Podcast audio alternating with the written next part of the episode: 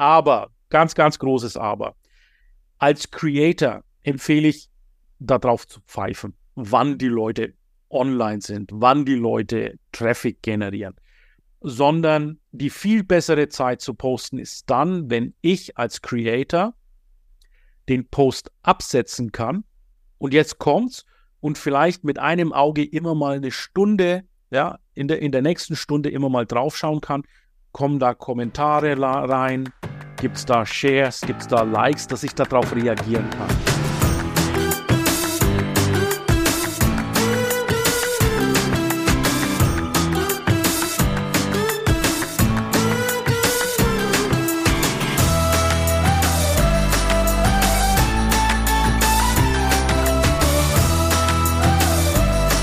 Gibt es eigentlich eine gewisse Uhrzeit, wo es sich anbietet, äh, etwas zu posten?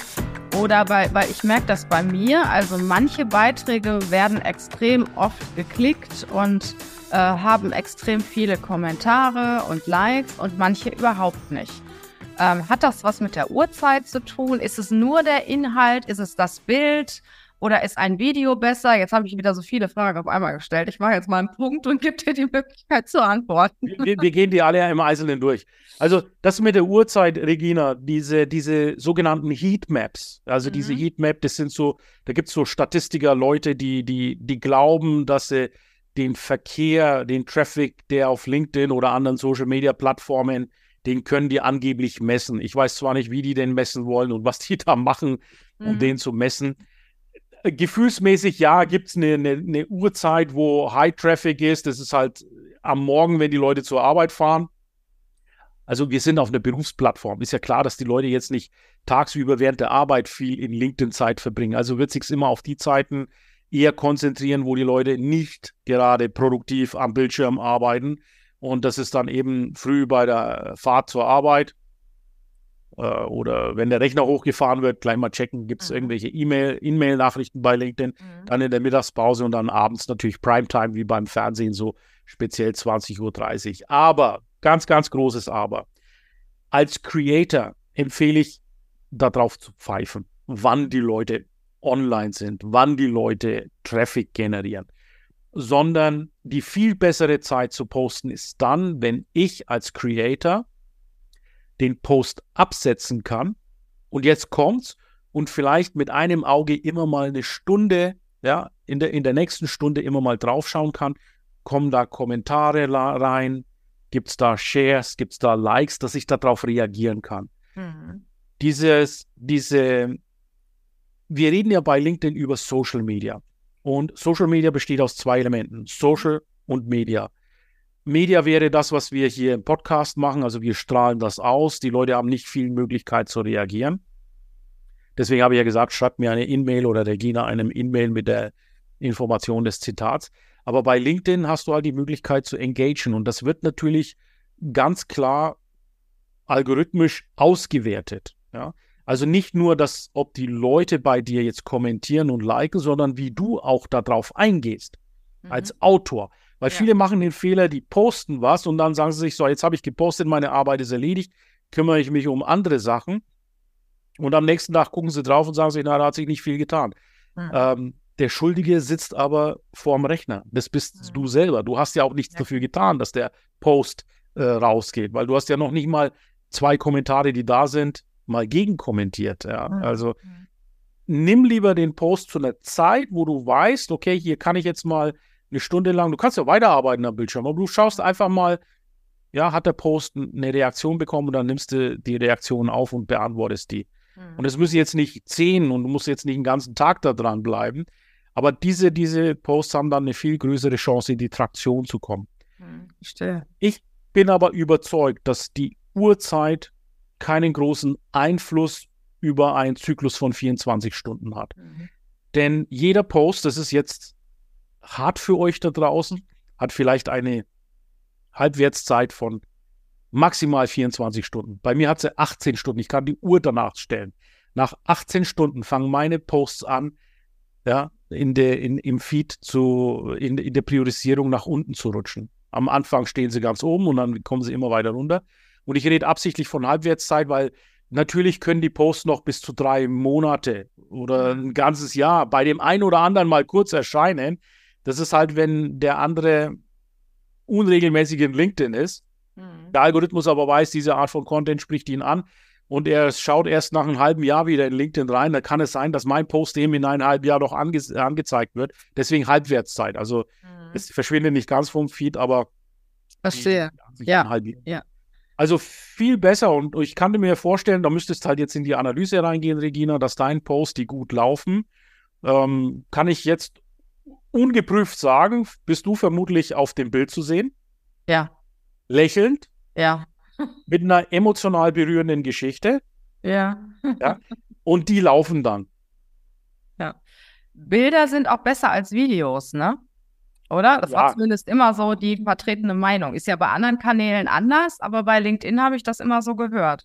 Ja, also so? die, die, die, die Community bevorzugt ein Bild und ein Text dazu. Da gibt es mhm. unterschiedlichste Fragen und Umfragen dazu. Allerdings sage ich auch klapp, klipp und klar, jedes der Contentformen, und das ist das Schöne bei LinkedIn, du hast halt unheimlich verschiedene Contentformen, hat seine Berechtigung. Mhm. Ich habe da so ein magisches Dreieck. Und zwar, du weißt, was ein magisches Dreieck mhm. ist, ja? Du mhm. hast immer einen Zielkonflikt zwischen Sichtbarkeit deines Posts, deiner Personenmarke oder in meinem Fall, ich rede gerne über Thought Leadership und dem Verkauf, Beziehungsmanagement. Nicht jeder Post ist dazu geeignet, sichtbar zu sein, dir eine Personenmarke aufzubauen und gleichzeitig zu verkaufen. Mhm. Ich weiß, viele versuchen das, aber das funktioniert nicht. Du musst dich immer vorher entscheiden, soll es in die Sichtbarkeit gehen, eine Personenmarke dir aufbauen oder soll es verkaufen? Wohl Sichtbarkeit und Personenmarke ist ja eigentlich, äh, gehört ja zusammen, ne? Nicht zwangsläufig. Also du kannst zum Beispiel eine Sichtbarkeit beispielsweise mit einem guten PDF hinbekommen, mit einem guten Dokument. Mhm. Kennst du diese farbigen Dokumente, diese Slider? Ja. Die haben eine Ultrasichtbarkeit, ja, weil die Leute es lieben, die, die durchzublättern. Mhm. Selbst wenn dein Gesicht da nicht drauf ist oder irgendjemands Gesicht und es wirklich nur eine Geschichte erzählt, diese Slider, laufen die wie blöd. Das mhm. heißt, du bist da gar nicht sichtbar, sondern es ist der Slider, der sichtbar ist. Bei der Personenmarke bist du aber sichtbar. Das ist dieses mhm. Bild, dieses Selfie-Bild von dir und deiner persönlichen Geschichte. Das ist dann eher Personenmarke. Ne? Da ja. mache ich also einen Unterschied. Natürlich wäre es schon gut, wenn so ein Bildpost dann gute Reichweiten erzielt und den Sichtbarkeitscharakter mit hat. Aber im Normalfall würde ich mich beim Bildpost eher darauf konzentrieren, meine Personenmarke, meine Expertise mhm. in den mhm. Vordergrund mhm. zu stellen. Und bei Sichtbarkeit, da geht es eben darum, dass der Post viral geht, ja, mit einem PDF zum Beispiel oder mit einer provozierenden Aussage. Da gibt es ja dann auch diese Zitate und all diese Dinge. Mhm. Da gibt es so verschiedene Contentformen. Und, und, die Posts, die am wenigsten performen, mhm. das sind die Verkaufposts, also die Verkaufspitches. Ja. ja. Weil das ist einfach so, die, die Menschen, denen, die wollen nicht irgendwas verkauft bekommen, sondern sie wollen ja kaufen, tendenziell von der Sache, von der sie überzeugt sind. Mhm. Also wenn man versucht, jetzt einen Bildpost zu machen oder einen PDF-Slider und macht einen Verkaufspitch rein, der wird nicht gut laufen. Also mhm. das sind einfach so Mechanismen, die wirken zusammen. Ja, das kommt einfach von dem menschlichen Verhalten her, dass einige gut laufen und einige weniger gut laufen. Mhm. Was auch wenig gut läuft, das ist eine schlechte Nachricht für dich, sind Posts zum Beispiel von der nächsten oder neuesten Podcast-Episode. Echt? Ja, also ich habe viele Podcaster als Kunden, die sagen, Ilkay, ich habe so viel Arbeit in meinen Podcast reingesteckt und ich habe jetzt wieder eine neue Episode rausgebracht, aber die werden nicht geklickt. Und dann sage ich, ja, okay, äh, welche Episode? Ja, was weiß ich, Episode Nummer 93. Dann gucke ich mir das in, im Verlauf an und dann sehe ich, es ist, ist dieser Podcast-Effekt, ja. Es ist immer dasselbe Coverbild. Mhm. Das, dann sagt er zu mir, ja, aber da unten steht doch, das ist jetzt Episode 93. Letzte Woche stand da Episode 92. Aber sonst ist das Coverbild dasselbe. Aber du musst dir mal vorstellen, die Leute, die da durchscrollen, die haben ja den Eindruck, ja, okay, das habe ich schon gesehen. Und dann scrollen die weiter. Also die nehmen diese Nummer gar nicht wahr. Obwohl, das heißt, immer ein anderes Podcaster Coverbild. bist. Wenn du Podcaster bist, achte bitte darauf, dass dein Visual auch von Episode zu Episode anders ist. Am besten mit knalligen Farben und, und Emotionen. Ja? Also wir haben immer ein anderes Coverbild. Ähm, nicht für den Podcast, aber für die Promotion. Und was ich gerne mache, ich ähm, verlinke zu YouTube. Okay.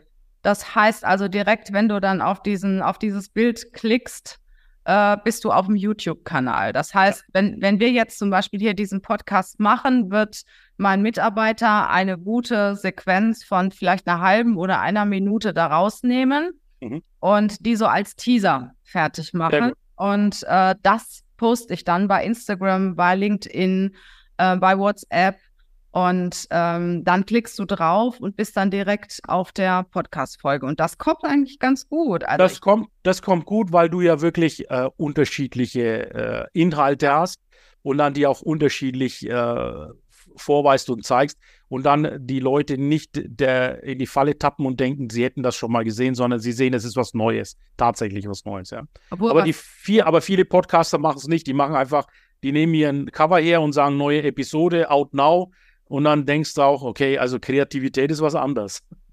Nur was ich auch merke, wenn ich über mich persönlich schreibe, obwohl es ja ein Business-Kanal ist, habe ich viel mehr Resonanz, als wenn ich übers Business schreibe. Natürlich, also ich sag mal, wenn ich jetzt, jetzt schreibe, ähm, meine Learnings im Jahr 2023. So, dann habe ich viel mehr Klicks, als wenn ich schreibe, ähm, was weiß ich, äh, Führung im Wandel. Ne? Und es ist ja eigentlich ein Business-Kanal. Und äh, ich merke aber trotzdem, dass die Menschen menscheln. Und ich weiß nicht, ob du das mal gesehen hast, der, ähm, wie heißt der, Maschmeier, wie heißt der mit Vornamen, Carsten Maschmeier, äh, hatte ja mal so ein Bild mit seinem Pudel gepostet. Mhm. Ne? Und das äh, bei LinkedIn und hat irgendwie geschrieben, er liebt Hunde, also hatte überhaupt nichts mit Business zu tun. Und der hatte eine so konträre Resonanz auf diesen Post. Was hat denn der Hund hier zu suchen? Das ist doch ein Business-Kanal.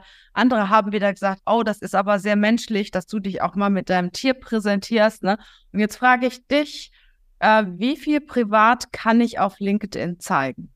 Ja, ich, ich will, will, mal ganz kurz äh, auf das erste von dir nochmal kurz eingehen, bevor ich auf das Private eingehe. Ja. Du sagst ja, deine persönlichen Geschichten werden eher akzeptiert und angenommen von deiner Community als deine Learnings aus dem Business. Stell dir das einfach mal so vor. Du, du bringst jetzt eine persönliche Geschichte und deine Follower nehmen dich wirklich als Person, als Mensch wahr und geben dir dafür eine Zustimmung, Sympathiebekundung. Mhm. Da wird vielleicht auch mal zustimmend dann ähm, kommentiert oder vielleicht sogar Ergänzungen dazu gemacht, weil es mhm. einfach eine persönliche, persönliche Bezug da ist. Wenn du jetzt was übers Business postest, dann ist es eher so, dass die Leute sagen, wow, Regina, die kennt ihr, äh, ihre Sache. Die stimmen dann zu, die nicken dazu. Ach so. Aber dann fangen die jetzt nicht an, das auch nochmal zu kommentieren, weil das ist ja hm. schon richtig, was du schreibst. Da gibt es nicht wirklich was zu diskutieren. Und von daher ist es oft bei den Business-Themen so, ist aber wichtig, trotzdem auch solche Themen zu geben, wo die Leute nicken und sagen, ja, das ist so. Aber wenn du bei den Business-Themen Diskussionen willst, dann muss natürlich etwas provokanter rausgehen, halt aus, äh, aus dieser Sache. Und das ist aber eine Stilfrage, ja. Wenn Weil eins ist immer klar, deine Posts werden gesehen, so oder so. Also ob jemand jetzt kommentiert oder nicht kommentiert, weil das Sehen hängt ja jetzt nicht mit den Likes und Kommentaren zusammen, also zumindest nicht Ausschlag, groß ausschlaggebend, sondern wie lange die Leute auf deinem Post verweilen, ob mhm. sie ihn zu Ende lesen oder mittendrin abbrechen. Mhm. Wenn sie ihn zu Ende lesen, dann wirst du auch sehen, die Impressions steigen, auch wenn da nur zwei, drei Leute kommentiert und geliked haben. Also von daher ist dieser Business-Content trotzdem wichtig und auch mhm. fortführen. Mhm. Da weniger auf die Likes und Kommentare achten, dort viel mehr auf die Impressions achten. Mhm. Bei den persönlichen Geschichten natürlich, mir tut es auch immer in der Seele gut, wenn ich eine persönliche Geschichte teile und die Leute stimmen mir zu und das, das ist doch klar. Das ist, das ist, immer gut für die Seele, ja. Also ich brauche das auch als Creator, mal so ein Zuspruch, eine Zustimmung.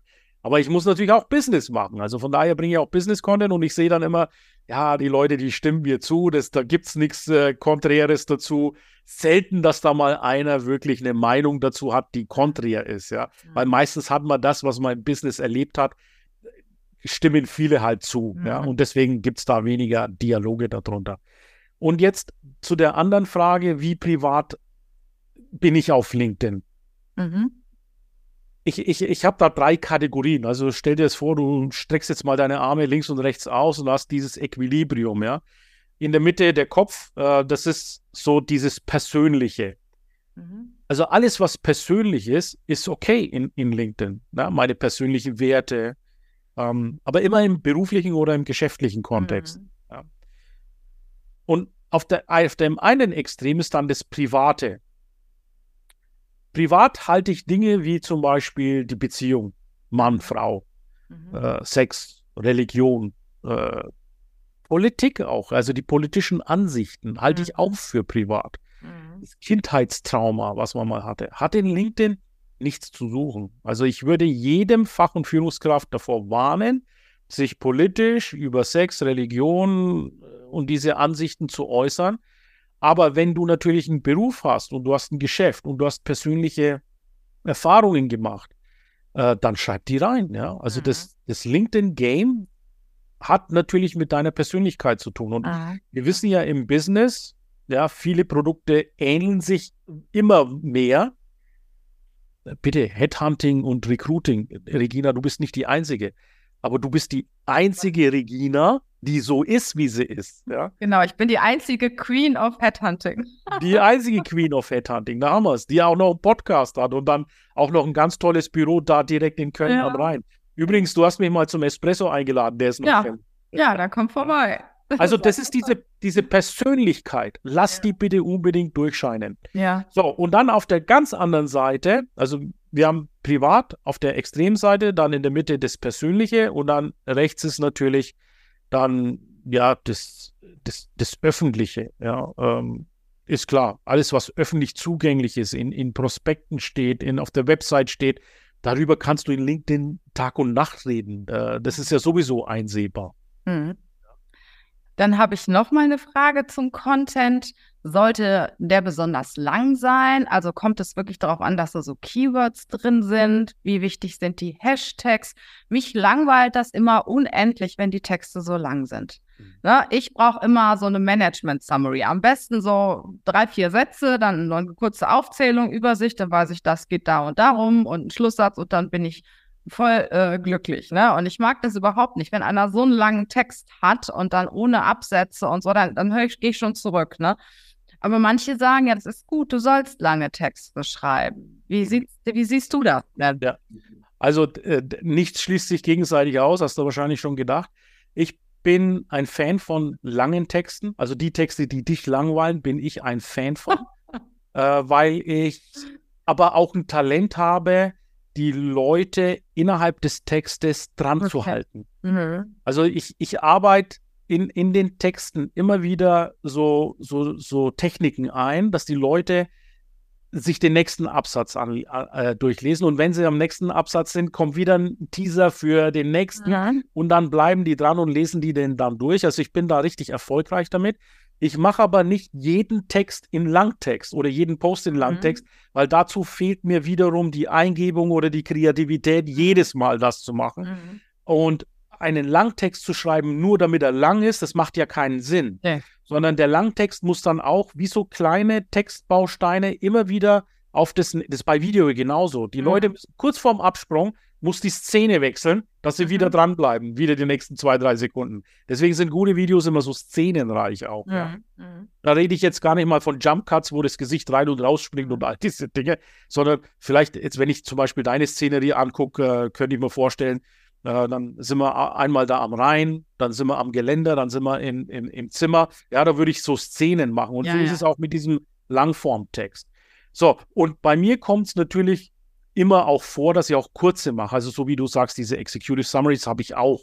Äh, Wenn es bei mir schnell, quick and dirty sein muss. Ich mhm. mache ja viel Vlogging, auch auf LinkedIn, LinkedIn Business Vlogging, LBV nenne ich das. Äh, da habe ich abends im Hotel jetzt nicht mehr die Zeit, große Langformtexte zu schreiben. Da habe ich vielleicht ein Video präpariert, das poste ich und dann schreibe ich zwei, drei Absätze dazu und gut ist. Ja. Mhm. Also Langform versus Kurzform. Langform ja, wenn die Geschichte passt und wenn du entsprechende Techniken einbaust, dass die Leute es auch bis zum Ende lesen. Weil Langform, wo die Leute nach einem Viertel aufgeben, abspringen, ist kontraproduktiv mhm. für die Ausspielung. Ja, auch für die Ausspielung des nächsten Postes. Also ja. es ist ein Risiko, dieses Langform. Mhm. Das sollten wirklich nur Leute machen, die, die die Techniken beherrschen, die Leute dran zu halten an dem Text. Ja. Also eine Technik zum Beispiel kann ich da sagen, oben der Hook ist klar, der muss ja neugierig machen. Und dann äh, sage ich zum Beispiel, ähm, sagen wir mal jetzt diese Situation mit dir hier. Ich war gerade bei Regina im Podcast in ihrem wunderschönen, äh, mit dem wunderschönen Reinblick. Und das waren meine drei Learnings. So, nächster Satz. Bevor ich zu meinen drei Learnings komme, muss ich dir aber noch mal kurz erklären, wo habe ich denn Regina kennengelernt? Dann kommt erst mal unsere Kennenlerngeschichte. Aber die Leute warten immer noch auf die drei Learnings. Ja? Ja, ja. Also du musst halt immer so einen Spannungsbogen aufbauen. Geht das immer? Geht nicht immer. Also da muss, das muss dann halt passen auch, ne? Und es muss ja trotzdem authentisch wirken. Ich will es ja nicht künstlich in die Länge ziehen, sondern es soll aufbauend sein. Und ich, wenn ich unser Kennenlernen erkläre, dann würde ich es deshalb erklären, weil es im Grunde genommen dazu geführt hat, dass ich jetzt hier bei dir im Podcast bin. Ja. Wo haben wir uns denn kennengelernt? wir kannten wir uns plötzlich, ne? ja, also in LinkedIn sind wir ja schon lange vernetzt, ja. aber persönlich gesehen habe ich dich im Leonardo Hotel genau. am 14.01.2023. Wow. wow. Schön. Sag mal, Ilkay, noch eine Frage. Was meinst du, wohin sich LinkedIn entwickelt in den nächsten Jahren? Wow, super spannende Frage. Denke ich natürlich auch oft da, darüber nach. Ich glaube, LinkedIn und TikTok, diese zwei werden die einzigen zwei Social-Media-Plattformen sein. Bitte notiert euch diese Podcast-Episode und streicht sie euch ganz groß an, merkt sie euch, saved sie euch, wenn das geht, in irgendeiner Form. Ich weiß, das ist eine sehr äh, mutige Aussage, aber ich glaube, LinkedIn und TikTok werden die zwei einzigen Social-Media-Plattformen sein, die es machen. Aber ja, auch die Social-Media-Plattformen LinkedIn und TikTok werden sich verändern. Ich glaube, LinkedIn wird immer mehr zu einem News-Kanal werden auch, also wo sich Berufstätige auch mit Nachrichten austauschen, immer auf einem aktuellen Stand sind ein Weiterbildungs- und, und, und Weiterentwicklungs-, persönliche Weiterentwicklungskanal werden. Ich denke, es wird auch sehr stark wieder dann das Thema Metaverse kommen. Es ist zwar jetzt erstmal gefloppt, aber das heißt ja nicht, dass es für alle Zeiten floppt. Solche Innovationen sind, haben halt vielleicht auch nicht die richtige Zeit, ja. ja. Die, die richtige Zeit kommt vielleicht erst noch. so dass wir uns virtuell äh, und so weiter treffen hier in, in, auf diesen Plattformen. Ähm, ich denke, das Thema Liken wird in den Hintergrund treten. Es werden viel mehr Dialoge kommen, äh, viel mehr Wissensaustausch. Es wird so eine Business-Wissensaustausch-Börse sein. Und das Thema Job und Recruiting wird aber weiterhin auch wichtig sein. Das war ja der Core, der Kern von LinkedIn. Das wird auch in Zukunft weiter da sein, weil es macht Sinn, diese, diese, diese, dieses geballte Wissen auch in Jobs und Recruiting zu nutzen, logischerweise. Wie siehst du da das Zusammenspiel zwischen Xing und äh, LinkedIn? Oder sagen wir mal, was ich immer merke, also wir haben als Headhunter früher sehr stark mit Xing zusammengearbeitet, äh, gehen aber da immer mehr weg von und gehen zu LinkedIn. Und ich habe das Gefühl, dass sich Xing zwar als Recruiting-Plattform sehen will, aber die Leute laufen weg weil es für die eigentlichen Menschen auf Xing langweilig wird. Ich kriege so oft die Mitteilung, nee, ich vernetze mich jetzt nicht mit Ihnen auf Xing, das lohnt sich nicht mehr, weil ich bin viel öfter bei LinkedIn. Und was nützt denn dann eine Recruiting-Plattform, wenn keine Menschen mehr drauf sind, oder? Wie siehst du das? Ja, also die, dieses Unternehmen Xing gehört ja dem Burda Verlag. Das ist ein mhm. Zeitungsverlag. Wenn ich jetzt richtig in Erinnerung habe, ist ja die Cash Cow, dieses Kununu, dieses, mhm. ja, Arbeitnehmer, Bewertungs-, Arbeitgeberbewertungsportal. Äh, das ist ja so die Cash Cow. Also so nach dem Motto, ich äh, bin Unternehmer, habe jetzt fünf negative Be äh, Bewertungen bekommen jetzt muss ich natürlich hier Employer Branding machen, das zurechtrücken und zahle dann Kununu, was weiß ich, ein Paket für mein Employer Branding. Also Xing ist ja keine Social-Media-Plattform nee. mehr. Ja. Ich weiß nicht, ob es es jemals war, aber jetzt mit der Abschaffung der Gruppenfunktion und den Events ist es definitiv kein Social-Media-Plattform mhm. mehr, weil es kein Austausch mehr stattfindet. Es ist halt ein Job und Recruiting. Ich für meinen Teil, ich bin jetzt kein Job- und Recruiting-Experte, würde aber also in dem Aspekt Job und Recruiting bei LinkedIn und Xing folgenden Unterschied sehen. Weiß ich, werde da auch an deiner Meinung mhm. interessiert. LinkedIn ist sicherlich mit den Kandidaten gut ausgestattet, was so Deutschland, Österreich, Schweiz weit, so länderübergreifend, international, ähm, auch metropolübergreifend. Das sind richtig gute Kandidaten Das ist ja jeder, der was zu sagen hat, ist auf LinkedIn. Da brauchen wir uns nichts vormachen. Und in Xing würde ich die Stärke heute noch aber so in diesen regionalen Kontext sehen. Also mal angenommen, da will ein mhm. Bankangestellter die Bank wechseln, weiß ich nicht, ob er da in LinkedIn großartig äh, die, diese Jobs richtig finden wird. Also wenn ich in München bei einer Bank bin, was weiß ich, Hypovereinsbank und will zur Deutschen Bank, dann würde ich dem auch sagen, schau bitte mal bei Xing nach. Mhm. Ich denke, diese regionale äh, Präsenz ist bei Xing schon noch gegeben. Also ich würde sagen, je höher der Job ist, desto mehr LinkedIn. Ja, definitiv, ja. Ich habe vom Bankangestellten jetzt gesprochen, ja. was auch ein anspruchsvoller Job ist, aber jetzt nicht unbedingt der Führungsjob schlechthin. Ja, ja der Bank Führungsjobs, Führungsjobs LinkedIn. Ja. Aber Führungsjobs, da gibt es ja auch andere Portale und vor allen Dingen gibt es ja so exzellente Expertinnen wie dich dafür. Mhm. Ja, ja, aber wir suchen unsere Leute ja auch dort. Ne? Also ähm, wir sprechen sie ja auch ganz konkret an, aber ich habe ganz klar die Erfahrung gemacht, je höher die Position, desto eher LinkedIn. Ja. Ne? Zu mir hat mal ein Recruiter, dessen Namen ich jetzt nicht nennen möchte, aber der hört mit Sicherheit heute hier den Podcast auch. Der hat zu mir gesagt, auf Xing findest du nur die Resterampe. Nee, das will ich nicht sagen. Also das kann ich. Das war eine krasse Aussage. Mhm. Also wir finden immer noch, ich sag mal, 60, 70 Prozent der Menschen auf Xing. Mhm, okay. Also das muss ich schon sagen. Ähm, für mich als Recruiter ist auch die Suche viel einfacher auf Xing weil es halt wirklich total ausgereift ist. Ne? Bei LinkedIn muss ich leider sagen, da haben wir ja auch jetzt diesen, diesen äh, Top-Recruiter äh, auch, auch gebucht, wo wir halt wirklich auch sehr ähm, gut filtern können. Und nichtsdestotrotz, also Xing ist für den Recruiter eigentlich immer noch praktischer. Und wenn wir Masse machen, dann gehe ich auf Xing und wenn wir Klasse machen, gehe ich auf LinkedIn. Das heißt, es gibt Jobs. Ich sag mal, ich suche einen CEO für ein Unternehmen. Da spreche ich maximal 100 Menschen an und ich habe den. Suche ich einen Marketing-Mitarbeiter ähm, oder einen Online-Marketing-Manager, da spreche ich 1000 Leute an, mindestens. Wow. Und das mache ich auf Xing. Hm. Also so, so in etwa ist das. Ne? Jetzt aus meiner Sicht als Recruiter und ich bin total interessiert, wohin sich auch die Plattformen entwickeln möchten. Ne? Das hat ja auch was damit zu tun, wenn so Gruppen abgeschafft werden oder so. Wohin, wohin wollen sie sich entwickeln und wo möchten sie auch äh, für gesehen werden? Ne? Das ja. äh, finde ich, find ich sehr spannend. Ja. Also wohin jetzt dann Xing tatsächlich am Ende hingeht, kann ich jetzt nicht sagen. Ich kann nur äh, jetzt mal äh, die haben ja eine Geschäftsführerin, die war doch bei dem OMR-Podcast, war die da mal eingeladen. Also die, die, die Hauptinfoquelle, auf die ich mich jetzt beziehe, ist diese, diese Podcast-Episode. Und da habe ich verstanden, dass sie äh, mit LinkedIn nicht konkurrieren, weil sie sich einfach mehr als Job- und Recruiting-Portal mhm. sehen.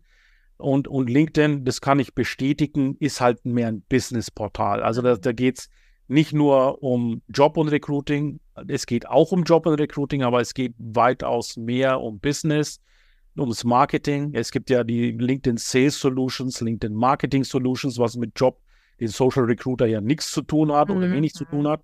Und dann gibt es noch den ganzen Aspekt LinkedIn Learning. Ja. Mhm.